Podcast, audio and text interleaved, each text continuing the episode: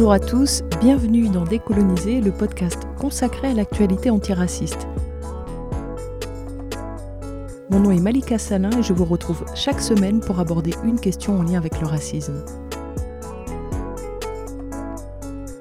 Décoloniser est un espace où parler de lutte, de résistance et où essayer de comprendre comment fonctionne le racisme pour mieux le combattre.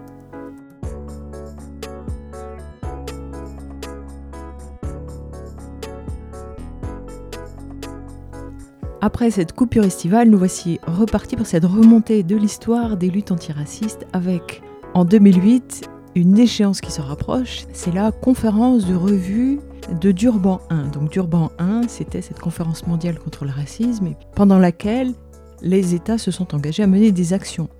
Après cette conférence, l'ONU donne aux États quelques années pour honorer leurs engagements et une conférence de revue est organisée pour rendre compte des actions menées. Et cette conférence de revue, les Nations Blanches n'étaient évidemment pas pressées de la voir se tenir. Elle se prépare, elle est censée avoir lieu en 2009 à Genève et donc en 2008, la préparation française de l'antiracisme institutionnel va passer à la vitesse supérieure. Ça, on le verra en fin d'épisode, mais avant ça, on va survoler l'année 2008 qui commence par le lancement du plan Espoir banlieue.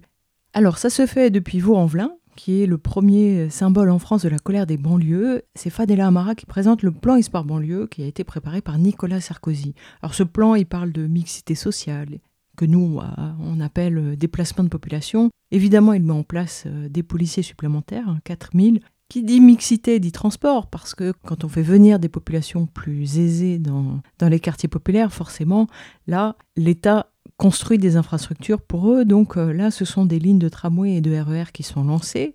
Les écoles de la deuxième chance sont mises en place. Alors c'est une usine à gaz, hein. elle ne s'attaque absolument pas aux problèmes scolaires et aux raisons structurelles d'un échec global dans les quartiers. C'est plutôt euh, quelque chose qui est ajouté à côté. Et puis ce plan annonce la nomination d'un représentant de l'État par quartier.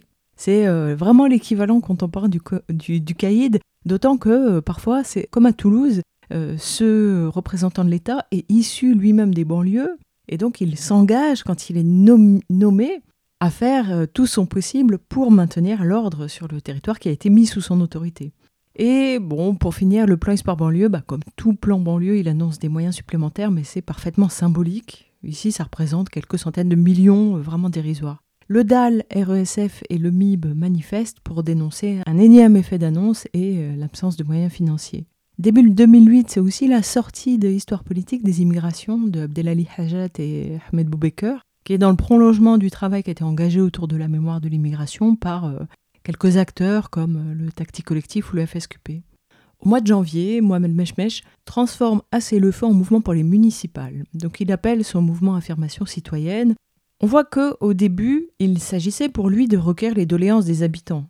Ensuite, Ensuite, son projet a évolué. Il s'est proposé d'intégrer les revendications des habitants dans les programmes politiques euh, des candidats au présidentiel en échange de consignes de vote. Et là, Meshmesh franchit une étape supérieure, puisqu'il dit qu'il va aux élections municipales. Alors, le dire, c'est une chose. L'important, après, c'est comment, avec quel programme, et puis avec quel rapport aux forces existantes. Or, on sait que Meshmesh est déjà alors très critiqué pour sa proximité avec le PS, donc la question, c'est vraiment a-t-il créé ce mouvement pour mieux les servir C'est la suite qui le dira.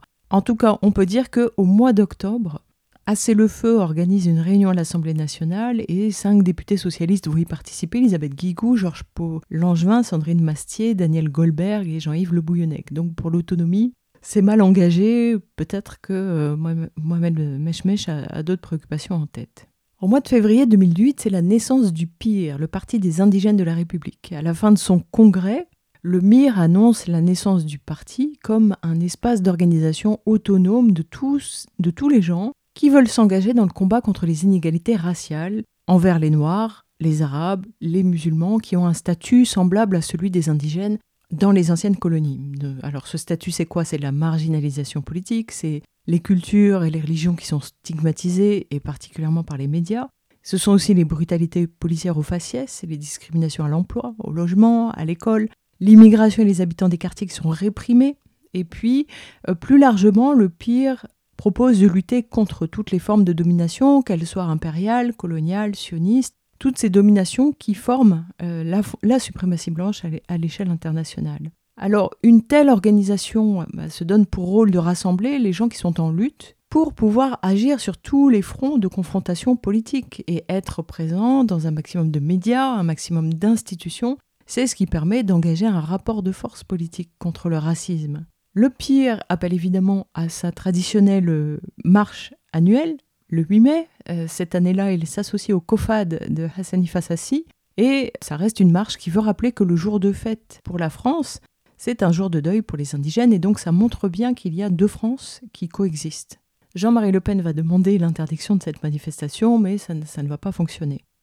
C'est un moment important parce que c'est la, naissance de la première force politique indigène autonome. Donc dans l'histoire de l'immigration et des luttes, c'est vraiment un moment marquant, ce euh, mois de février 2008. Et pas longtemps après, le ministre Brice Hortefeux va viser le pire. Il va se joindre à la polémique sur le terme sous-chien, hein, qu'on essaie de vendre comme du racisme anti-blanc. Et Hortefeux va dire la porte-parole du mouvement a insulté les Français. Alors c'est problématique parce que c'est un membre du gouvernement qui vient valider la thèse euh, de, de Finkelkraut. Mais ce qui est encore plus frappant, c'est qu'à aucun moment il n'imagine que Ouria Boutelja puisse être française. Et donc c'est quand même euh, assez frappant. Puis au mois de mars, il y a les municipales et à Toulouse, les motivés forment une liste unitaire avec la LCR et la gauche antilibérale. Donc là, les motivés sont engagés dans le FSQP avec le MIB et euh, diversité, et puis ils viennent porter la question des quartiers populaires avec des candidats de banlieue. Cette liste fait un score qui est trop faible pour décrocher des conseillers d'opposition, mais euh, les motivés présentent le bilan politique de leur mandat.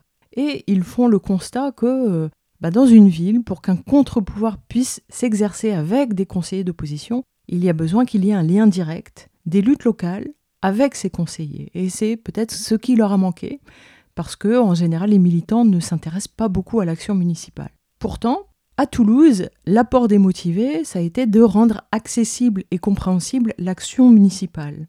Ils considèrent, ils ont démontré que c'est pas en période électorale qu'il faut s'y intéresser, parce que dans ces conseils municipaux, il se décide énormément de choses qui nous concernent directement. Quand on délègue aux élus ou aux conseillers d'opposition, eh bien, on se dépossède complètement. Donc l'action démotivée tout au long de ce mandat, elle est complètement anti-électorale parce que c'est quoi? C'est des publications, la construction d'outils, d'espaces pour échanger, pour se former. Et c'est une action qui a réussi à réduire modestement la fracture entre les habitants et l'action municipale. On peut prendre plusieurs exemples. Par exemple, apprendre à lire les, délibérations municipales et comprendre les enjeux derrière. Ça peut être décrypter les choix, de, les choix budgétaires d'un maire, qui n'est pas simple, parce que en général, les mairies euh, font le nécessaire pour que ce soit illisible. Et donc, ça leur, euh, euh, le fait que les habitants ne puissent pas mettre leur nez dedans, ça leur donne aussi une forme de liberté. Mais ça peut aussi être euh, l'utilisation de tels locaux associatifs qui sera discuté au prochain conseil et donc les motivés se font le porte-parole de l'association ou du collectif qui est directement concerné. Donc c'est tout un savoir-faire collectif qui a été développé au long d'un mandat qui est inédit, qui est méconnu, qui est peu répliqué, et le malheur étant que les gens restent attachés à une image électorale de cette liste, et c'est un peu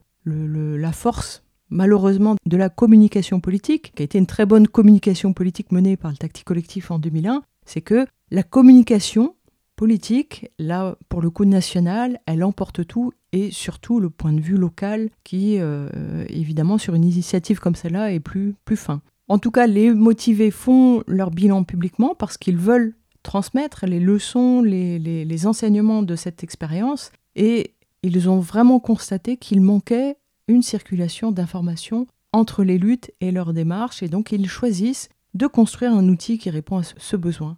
Donc on voit que c'est l'anti-professionnalisation politique, puisqu'ils passent à autre chose, à une autre, une autre activité.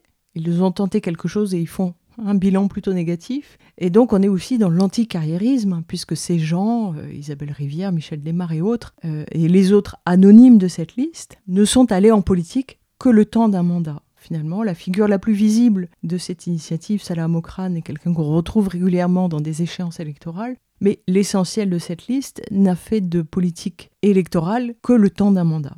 Enfin, pour finir, sur ce sujet, beaucoup l'ignorent, mais ça mérite d'être souligné, les conseillers motivés ne percevaient pas leur indemnité. Elle était reversée au collectif pour financer des luttes. Donc vraiment, il y a des leçons à retenir de cette initiative pour qui serait convaincu que euh, l'échelon local est celui où des choses innovantes peuvent être tentées.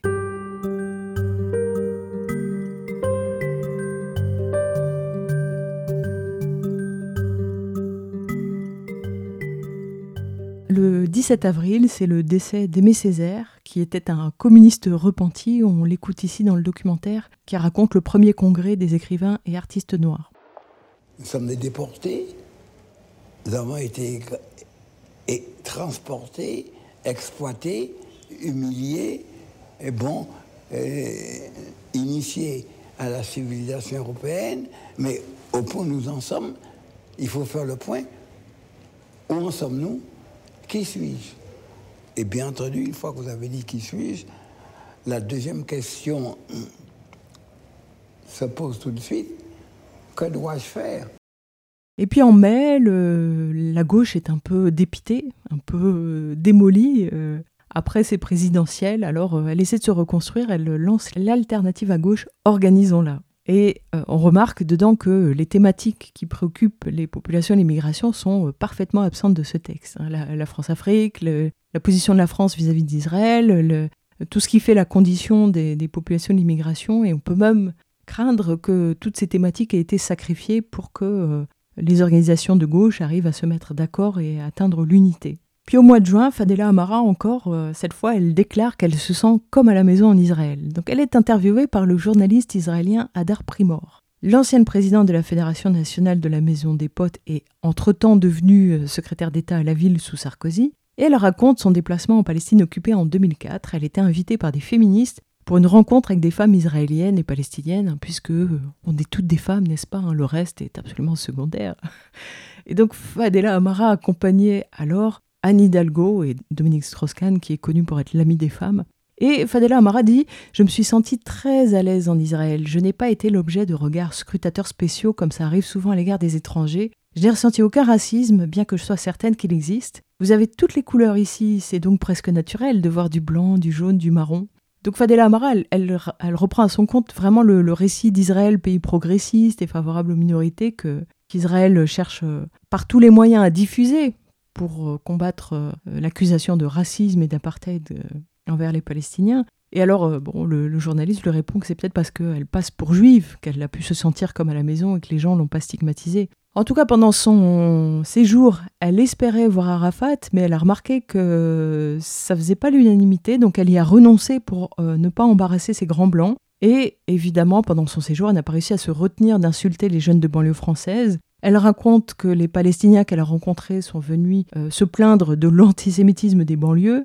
Et euh, elle a aussi évidemment, mais bon, ça je pense que c'est c'est son gagne-pain. Elle a servi son récit habituel sur les islamistes responsables de tout. Donc là, ils sont responsables de l'embrigadement des jeunes Palestiniens. À l'époque, Fadela Amara est aussi en position vraiment délicate, puisque son, son compagnon vient d'être condamné pour escroquerie pour son activité en lien avec Ni pute ni soumise, et pour sauver sa peau, elle a réussi à le faire recruter dans son propre ministère. Puis du côté des luttes, en, octobre, se tient un nouveau forum social des quartiers populaires comme en 2007. En 2007, les organisateurs avaient annoncé vouloir créer un parti pour les municipales de 2008. Ils continuent de penser qu'un parti politique dédié à l'amélioration de la vie des habitants serait une bonne chose. Donc on retrouve les tactiques collectifs, la Chorba, c'est le feu bouge qui bouge, le MIB, Diversité, le Centre Malcolm X, la Confédération Paysanne, le DAL, etc. Et cette fois, ils sont présents à Nanterre. Alors, Tarek Kautari explique euh, qu'ils veulent mettre en place un mouvement des quartiers comme ça a été tenté plusieurs fois, notamment dans les années 80. Il dit que ce serait un mouvement des banlieues qui ferait entendre la difficulté de vivre euh, de leurs habitants qu'elles jugent abandonnés par la classe politique. Lors des municipales de 2008, Nordin Isnasni, militant du MIB qui avait fait partie du staff de campagne de José Bové au présidentiel, s'était présenté à Nanterre sur une liste d'union de la gauche derrière Patrick Jarry. C'était une liste PCF, PS, vers MRC, militant d'initiative citoyenne. Et les Moussé Hakim de Tactique Collectif étaient d'ailleurs venus chanter en soutien à leur liste, et la liste avait gagné. Nordin Isnasni est donc devenu conseiller municipal PCF. Il a donc accueilli ce forum social des quartiers populaires dans sa ville à Nanterre. Le maire est aussi présent au forum, il est venu parler de la relation entre les habitants et les mouvements des quartiers et les organisations politiques de gauche, ou plus exactement la gauche plurielle, qui, euh, à cette époque-là, on peut considérer en lambeaux. Les participants sont très sévères avec l'EPS, avec le PCF, sur le thème des violences policières, de l'exclusion scolaire, sociale, urbaine. La politique du maire est dénoncée aussi, mais on a un peu le sentiment que c'est trop tard, c'est-à-dire que ces choses-là, ces discussions, ces négociations avec un maire, c'est quelque chose qui se négocie en amont, pas une fois que le maire est élu, puisque le rôle du conseiller sera d'appliquer la politique qui a été définie par le maire. Donc ils débattent également du logement, des rénovations urbaines, des violences policières, de l'éducation, de la discrimination au travail, du traitement médiatique des banlieues, des concurrences des identités et des communautés, et du business de la diversité. Il y a en tout une cinquantaine d'associations à ce forum. Il n'y a pas que des débats, il y a aussi de la musique avec le Tacti Collectif, des chansons et leurs chansons de l'immigration et euh, du théâtre. Au mois d'octobre, le tout jeune Pierre tient un meeting où les participants annoncent qu'ils ne voteront pas pour les gros candidats au présidentiel, puisque là, c'est les avant-primaires. Pendant ce meeting, des représentants de divers collectifs prennent la parole. On retrouve euh, le mouvement citoyen du Menton en Yvelines, l'Alliance Noire Citoyenne, le mouvement pour une nouvelle humanité, la coordination anti-démolition de Poissy, Génération Palestine, etc. Et leur mot d'ordre est très clair, c'est voter utile, c'est boycotter les droites et le PS.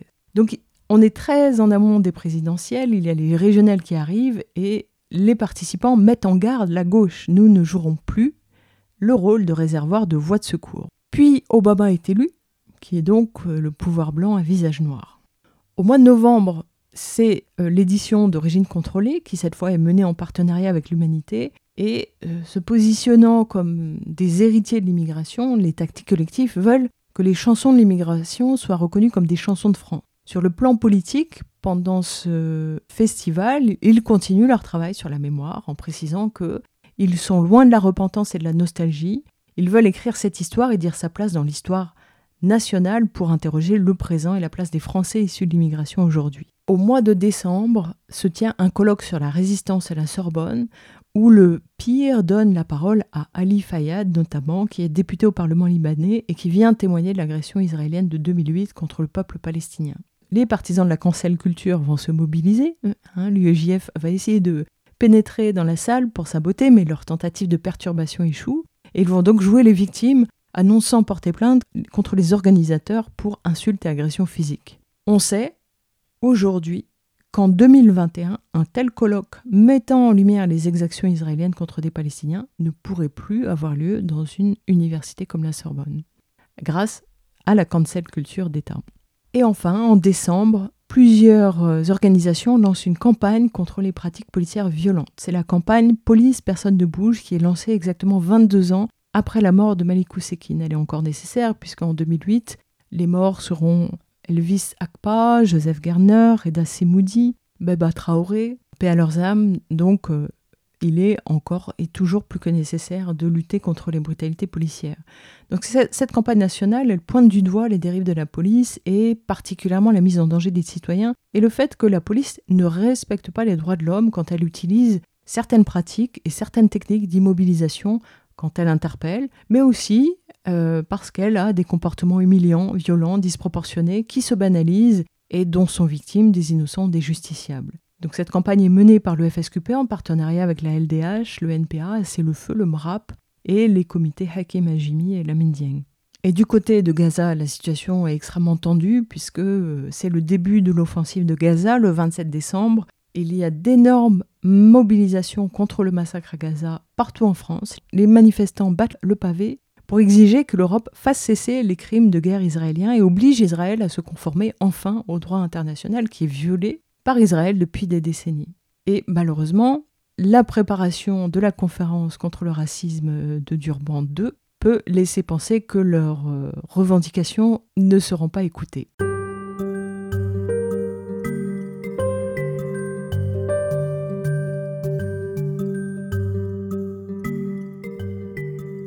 Alors où en est la France de la préparation de cette conférence? Au mois de février 2008, Nicolas Sarkozy nomme François Zimeret ambassadeur des droits de l'homme en Conseil des ministres et François Zimeret sera donc chargé de diriger la préparation en France et dans le monde du 60e anniversaire de la Déclaration universelle des droits de l'homme, Cocorico, mais il aura surtout pour mission de veiller à ce que la conférence de Durban II soit bien préparée. Quelques jours plus tard, Nicolas Sarkozy est invité au dîner du CRIF. Lors de cet euh, événement, il évoque avec les, membres du CRIF directement les lignes rouges que la France va poser à Durban II, qui sont des lignes rouges qui ont été définies en concertation avec la LICRA. Toujours au mois de février, Pascal Bruckner écrit dans la presse un appel à boycotter Durban II. Et Malka Markovic aussi, elle publie un article intitulé À l'ONU, la prose de Durban s'écrit en pire tous les jours. Puis le 27 février, c'est la tribune L'ONU contre les droits de l'homme qui paraît dans le monde, signée de Sifawi, Tarnero, Elie Wiesel, Finkielkraut, Claude Lanzmann, Barbara Lefebvre, Taguieff, etc. Donc on est dans une phase où l'antiracisme paragouvernemental prend place publiquement pour disqualifier le Conseil des droits de l'homme et se présenter en, en, défenseur des véritables droits de l'homme et décrédibiliser Durban II qui est organisé par ce Conseil et qui aura lieu un an plus tard. Le haut fonctionnaire Bruno Guig va critiquer la tribune du 27 février l'ONU contre les droits de l'homme et il se fera limoger par euh, Michel Alliot-Marie, la ministre, pour avoir osé critiquer Israël dans son texte. Donc cette tribune était parue dans Le Monde, Libération est tout à fait sur la même longueur d'onde que Le Monde, puisque Jean Daniel publie un éditorial qui demande s'il faut sacrifier les droits de l'homme à la raison d'État, et dans lequel il demande à la France de défendre les droits de l'homme face aux dictatures de Corée du Nord ou d'Iran. On ne peut donc que constater une belle unanimité entre médias officiels et organisations non gouvernementales. Fin avril, c'est le centre Simon Wiesenthal qui adresse une mise en garde où il propage le mensonge de Durban 1, forum antisémite, hein, mensonge qui a été euh, disséqué ici dans ce podcast, et le centre Simon Wiesenthal dresse lui aussi ses lignes rouges, qui sont pas de mention de l'apartheid dans les textes de, Durban II, pas de parallèle entre Shoah et Palestine, et la moindre ONG qui y contrevient doit perdre son accréditation. il faut savoir qu'à Genève, le poids des ONG a été déjà énormément réduit. Simplement en choisissant d'organiser à Genève cette conférence, un tri radical s'est fait pour des raisons financières et puis pour des raisons de visa. Ensuite, les moyens du Forum des ONG ont été réduits euh, drastiquement. Il faut aussi savoir que le centre Simon Wiesenthal, ce sont des ultras. Ils ont produit le film The Long Way Home, qui fait le récit des souffrances des survivants de l'Holocauste avec un grand H, et leur sort de réfugiés perpétuels depuis la fin de la Seconde Guerre mondiale jusqu'à leur retour, je cite, au foyer avec la création de l'État d'Israël. Ils ont aussi produit In Search of Peace, qui décrit, je cite, l'héroïsme légendaire des deux premières décennies de l'État d'Israël. Donc euh, ce sont des militants radicaux. Le 1er mai, Raphaël Haddad de l'UEJF se rend à Genève pour assister à un séminaire de UN Watch. UN Watch, c'est une agence d'information biaisée, pro-sioniste, qui fait de la veille sur toute activité onusienne qui est contraire à leur agenda. Et il surveille particulièrement les ONG pour les faire exclure selon des procédés semblables à ceux qu'ils utilisent en France contre le BDS, les décoloniaux, les anti-impérialistes, etc. C'est-à-dire qu'ils portent des accusations infondées d'islamisme, d'apologie du terrorisme, etc. On connaît les manœuvres. UN Watch organise ce week-end-là un séminaire à Genève pour rassembler les troupes de ce camp. Ils sont aussi à Genève parce que le 1er mai, la déclaration préparatoire du sommet est rendue publique, c'est-à-dire le document à partir duquel tout le monde va travailler, négocier, s'affronter. Or, dedans, sept articles reconnaissent la diffamation des religions. Et un article appelle à la censure et à museler la liberté d'expression, disent-ils. Donc, leurs troupes sont rassemblées et le représentant de l'État, Jean-François Mattei, qui est alors ambassadeur de la France auprès de l'ONU, est aussi évidemment présent. Il s'entretient avec Raphaël Haddad, le représentant de l'UEJF, et il le rassure, il lui donne des gages, il lui dit Je n'accepterai pas que les dérives et les outrances de 2001 se répètent. La France présidera l'Union européenne dans les derniers mois précédant la conférence. Elle saura se désengager du processus si nos exigences ne sont pas prises en compte. Et il garantit à Raphaël Haddad que la France posera ses lignes rouges, comme Nicolas Sarkozy s'est engagé au dîner du CRIF. Suite à cet événement, 50 ONG vont demander par écrit un forum des ONG digne de ce nom, puisqu'on ne peut pas d'un côté brandir la démocratie comme un concept en permanence et puis en même temps évincer la société civile qui est une des garantes de cette même démocratie. Mireille Fanon Mendes France publie un texte dans Politis où elle appelle les États à participer à cette conférence. Elle rappelle à quel point ces moments sont utiles pour lutter contre le racisme et puis elle tente aussi de convaincre le mouvement altermondialiste de s'y impliquer. Elle critique aussi le travail de Fourès qui tente d'imposer un récit complètement mensonger des droits de l'homme en danger. Au mois de juin, le CRIF passe à la vitesse supérieure et il met en place un comité de liaison d'Urban II qui rassemble toutes les organisations qui, au sein de la communauté juive, sont préoccupées par ce sommet. En une année, c'est un comité qui va se réunir une dizaine de fois. Et pendant ce temps-là, les conférences régionales de la conférence ont lieu avec, euh, encore une fois, beaucoup moins de moyens mobilisés malheureusement. Au mois d'octobre, NGO Monitor, qui, souvenez-vous, était l'agence pro-israélienne qui évaluait les ONG selon sa grille de lecture, adresse un courrier au secrétaire général Ban Ki-moon. Alors pour, rappel, leur critère à eux pour évaluer une ONG, c'est la liberté d'expression, les droits civiques, les droits des femmes, la liberté sexuelle et les droits politiques. Et leur ennemi, clairement, enfin ils le disent hein, comme ça, c'est le lobby palestinien et islamiste. Hein. c'est assez comique. NGO Monitor dit qu'il faut couper les vivres et le sponsoring aux ONG qui font la promotion de la haine et de l'antisémitisme et attaquent les droits de l'homme. Ils ne sont pas les seuls à faire cette demande, d'autres ONG de cette constellation écrivent dans le même sens à Ban Ki-moon. Donc on voit que c'est en amont de la conférence un militantisme acharné de ces ONG pour pouvoir évincer en amont du processus toute organisation susceptible de critiquer Israël. Cette année-là, Raphaël Haddad est très actif. Il est notamment invité au Conseil régional d'Île-de-France où il va présenter une allocution en, présence de Simon Wiesenthal sur le thème de l'antisémitisme, puisque c'est leur double engagement, Israël et l'antisémitisme. Puis, à la fin de l'année, la ministre israélienne des Affaires étrangères se prononce en faveur du boycott de la deuxième conférence de Durban pour la lutte contre le racisme. On n'en attendait pas moins. Donc on constate encore une fois une action coordonnée de la part d'organisations non gouvernementales, de la part d'officiels et avec un soutien assez euh, important des médias qui mettent en avant leurs euh, leurs demandes et revendications. Et c'est quand même assez inhabituel, étonnant de voir tous ces acteurs travailler ensemble.